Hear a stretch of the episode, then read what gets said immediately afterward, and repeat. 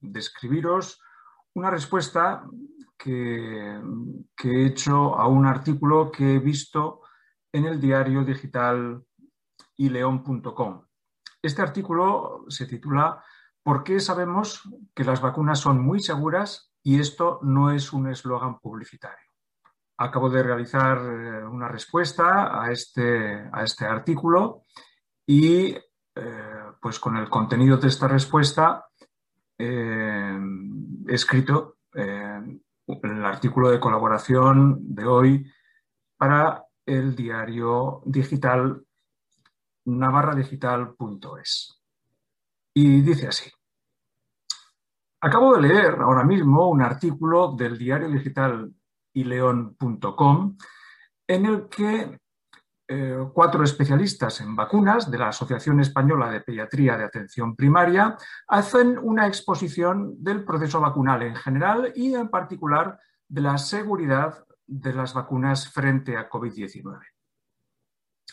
A mi modo de entender, el artículo está escrito en un intento de tranquilizar a la población, pero a base de medias verdades. El resultado, evidentemente, es un engaño.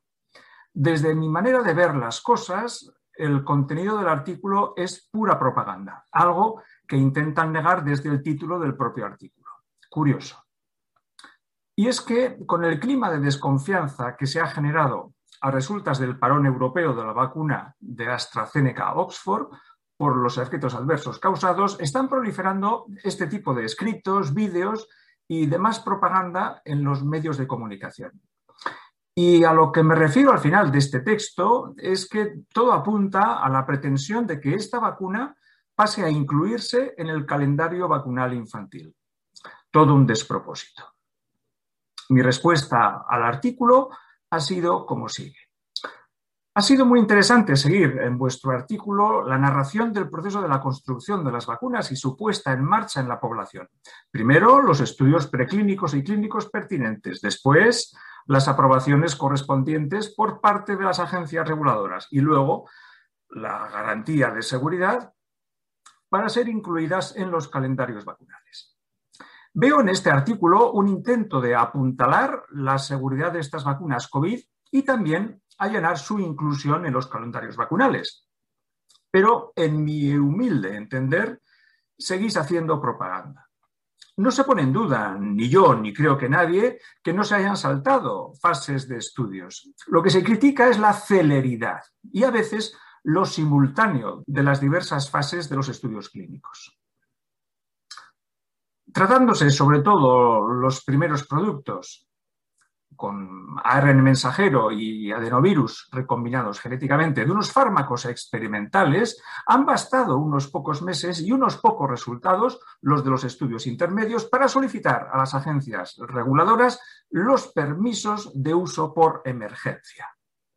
Las agencias reguladoras de medicamento, que estaban esperando atentas el momento, dieron su aprobación casi de forma inmediata. La excusa es que ya estaban revisando los datos de las farmacéuticas de forma anticipada, en una especie de evaluación continua. En cuanto a la eficacia de estas terapias génicas frente a la COVID-19, solo os fijáis en la disminución de riesgo relativo comparando grupos con o sin fármaco y nunca vais un poco más allá, la verdadera disminución del riesgo absoluto de padecer COVID-19 y menos aún su consecuencia, el NNT, el número de personas que deben vacunarse para obtener una mejora sintomática en un solo caso.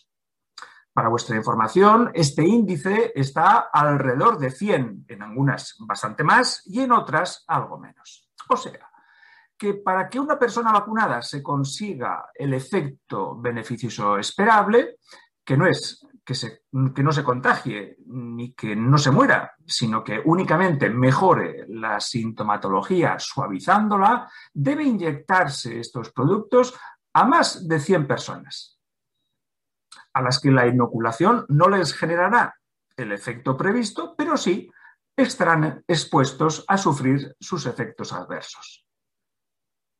Y respecto a la seguridad de estos nuevos fármacos, no se ha dado el tiempo oportuno y necesario para poder constatar dicha seguridad. ¿Cómo es posible certificar que un producto farmacéutico innovador como terapia génica que es, sea seguro con unos pocos meses de observación.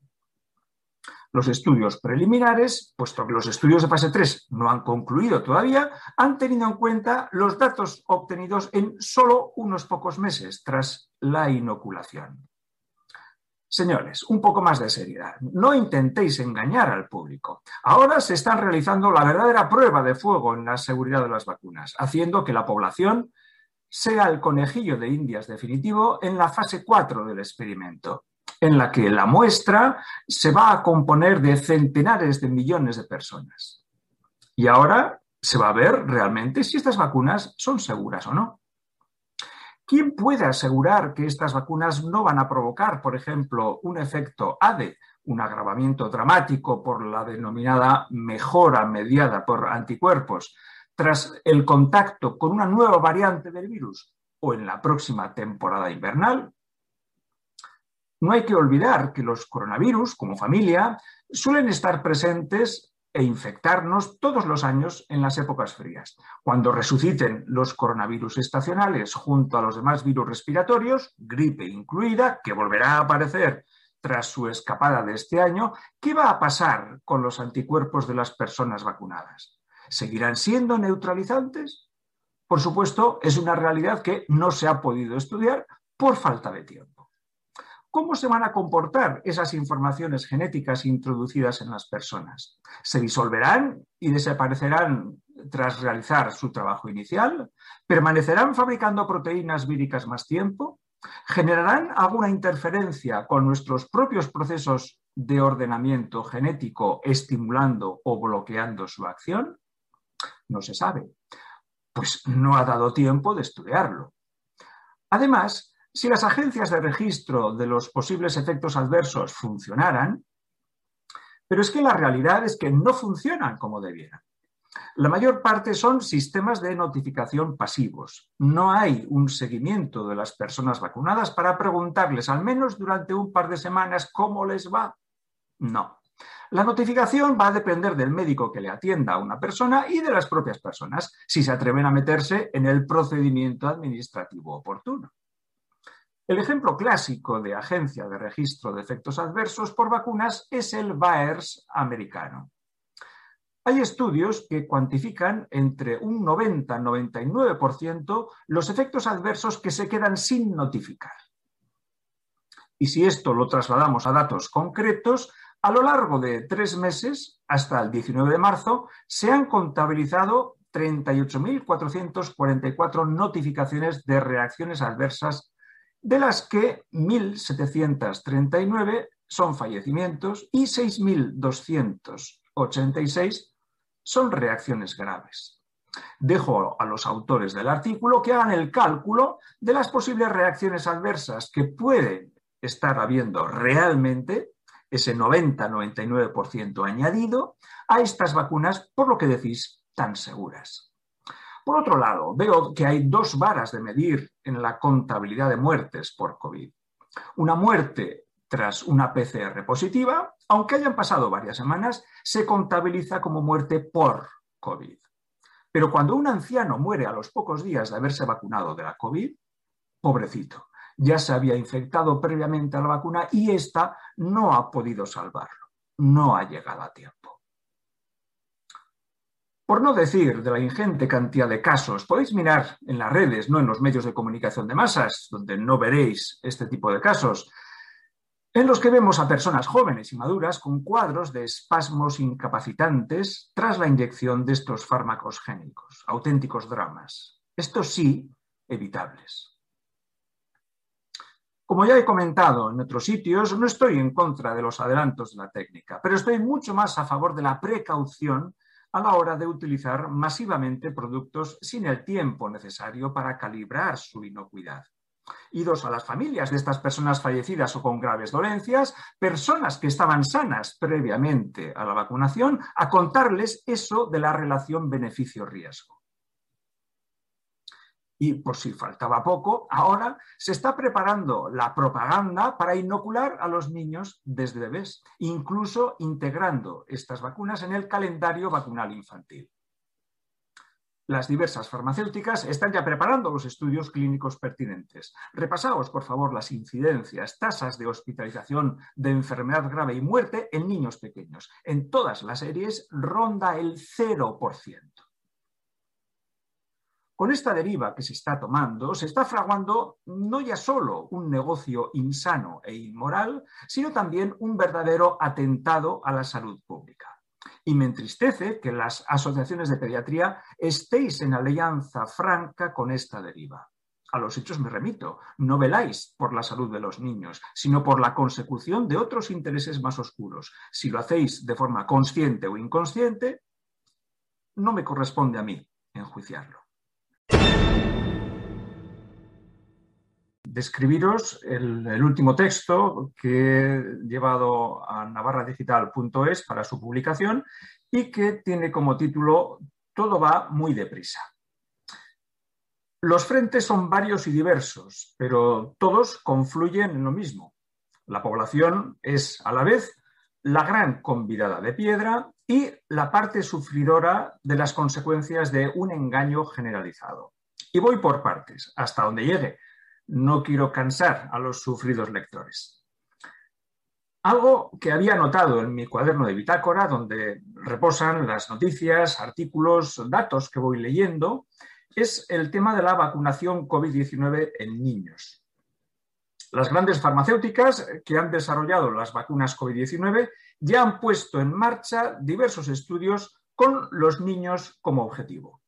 Moderna comenzó en diciembre de 2020 sus estudios en niños de 12 años a jóvenes de 17 años y a mediados de este mes de marzo en niños entre 6 meses y 11 años. Pfizer BioNTech también está estudiando esas franjas de edades en niños, desde los 6 meses a los 11 años, y en febrero pasado puso en marcha estudios similares ya de fase 2, fase 3 en mujeres embarazadas de más de 18 años.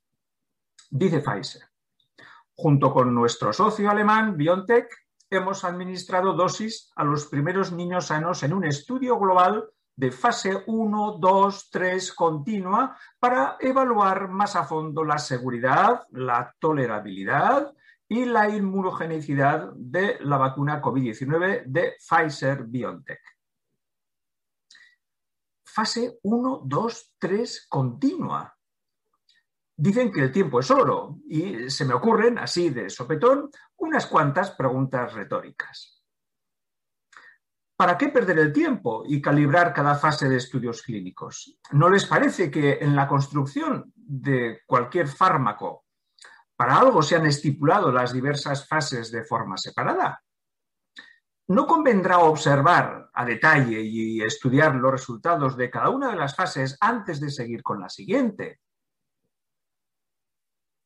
Por otro lado, me pregunto sinceramente, ¿qué padre o madre dejaría que le inocularan a su bebé o a su hijo pequeño con un producto experimental de terapia génica sin comprobación previa suficiente tanto en animales como en personas adultas? ¿Qué mujer embarazada en su sano juicio dejaría que experimentaran con ella dichos fármacos génicos para ver qué puede suceder en el hijo que lleva en las entrañas? Pues debe haberlos, me quedo sin palabras. Ahora mismo acabo de leer que Pfizer ha lanzado un comunicado sobre la eficacia de un 100%, no se andan con chiquitas en su propaganda, en su farmacogénico entre los niños de 12 a 15 años. Ya veremos en qué queda esto, lo que ya van a solicitar que se les pueda vacunar a los chavales de esta edad antes del siguiente curso escolar. Lo que digo, esto va a toda velocidad.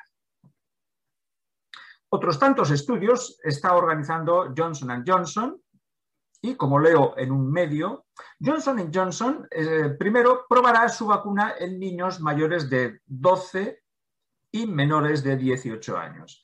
Pero planea comenzar inmediatamente después un estudio que incluya a recién nacidos y adolescentes. Luego, la compañía testeará su vacuna en mujeres embarazadas y, finalmente, en personas inmunodeprimidas. Y este interés desmedido en vacunar a los niños? ¿Para qué? A esta pregunta responde una pediatra de HM Hospitales y de la Unidad de Ensayos Clínicos de la Fundación HM, cuyo nombre voy a omitir por pura vergüenza ajena. Dice, los niños sufren una tasa de hospitalización por COVID-19 similar a la gripe. Y yo me pregunto, ¿y? Otra perla. Se desconoce si las nuevas variantes pueden resultar más graves en los niños. Un gran argumento, sí señor. Otra perla. Les protegería del muy raro, lo entrecomillo, porque es, es literal, les protegería del muy raro síndrome inflamatorio multisistémico. Otro argumento de 10. Otra perla generará una redundancia en la mayor protección a los adultos. Impresionante argumento, cuando se sabe que la transmisibilidad, la contagiosidad de la COVID-19 de los niños es muy inferior a la de los adultos. Y como en toda quema de fuegos artificiales, acaba con una traca final. Dice, les facilitaría su vida social, la vuelta al colegio, los juegos sin mascarillas y la convivencia con niños de otras familias.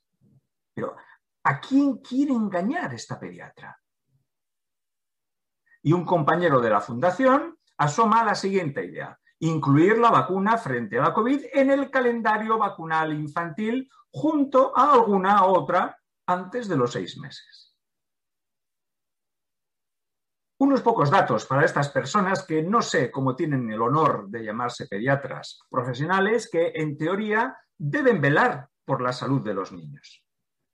Voy a colocar a continuación la última tabla del RENAVE, la Red de Vigilancia en Salud Pública del Gobierno español, en cuanto a mortalidad por edades por causa COVID-19. Y eso habría que verlo caso por caso para, ver, para comprobar si es por causa COVID hasta el 24 de marzo de 2021.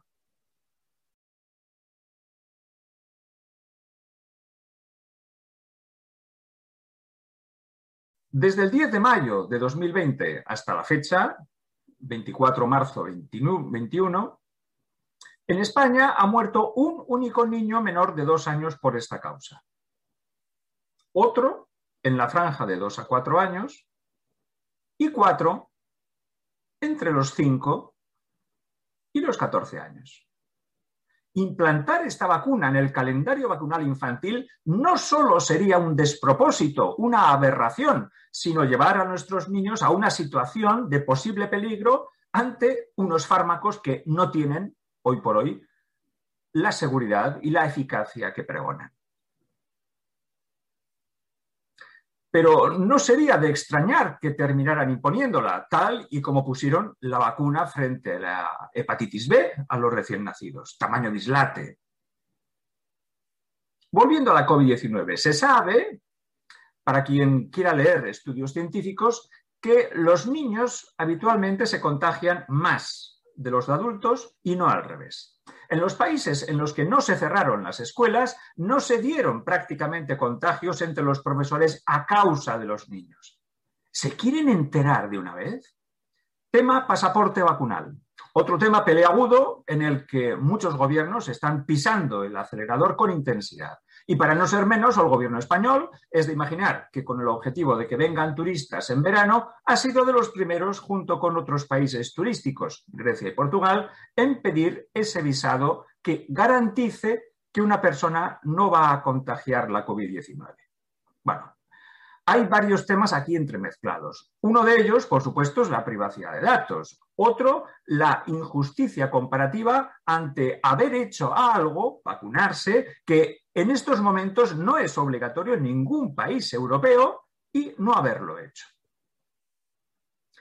No es que las personas que se vacunen no puedan viajar, pero tendrán que someterse a las medidas que estipulen los países de llegada, PCR de rigor, cuarentena al llegar al país de destino, etc.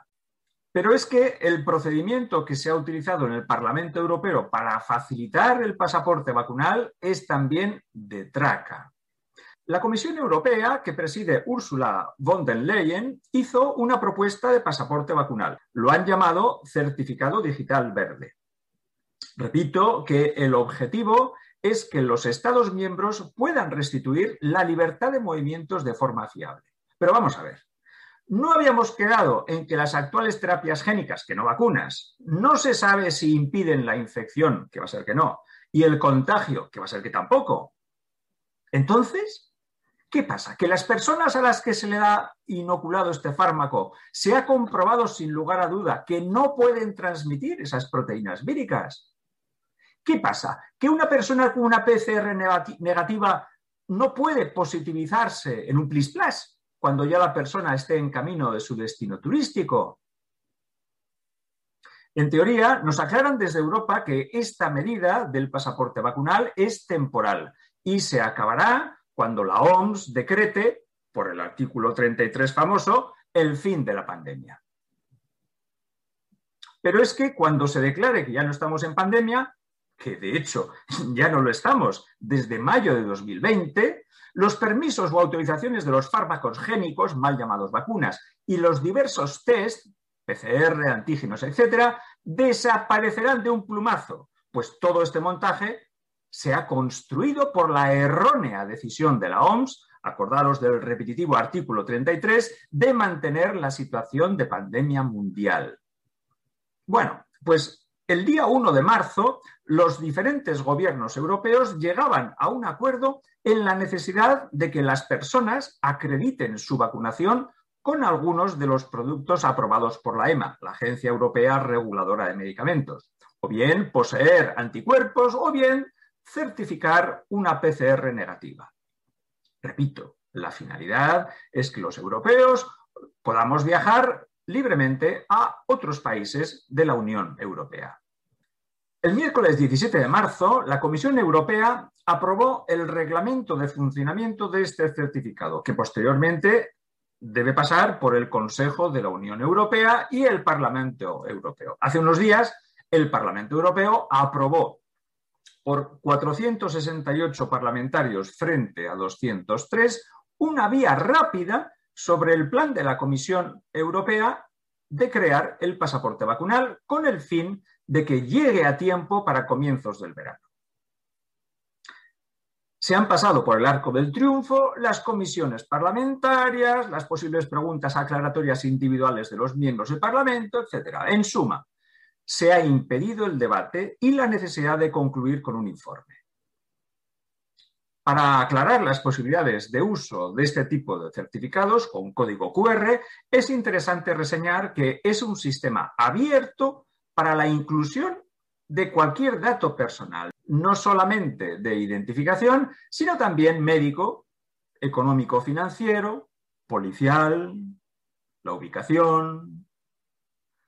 A mí todo esto me sigue sonando a jugar a los chinos. Dejo para otro ratico el tema de la prohibición respecto al uso de las mascarillas aprobada por las Cortes Generales tras una enmienda del Senado y ratificada por el BOE ayer, día 30 de marzo. Que Dios nos coja confesados. Salud para ti y los tuyos.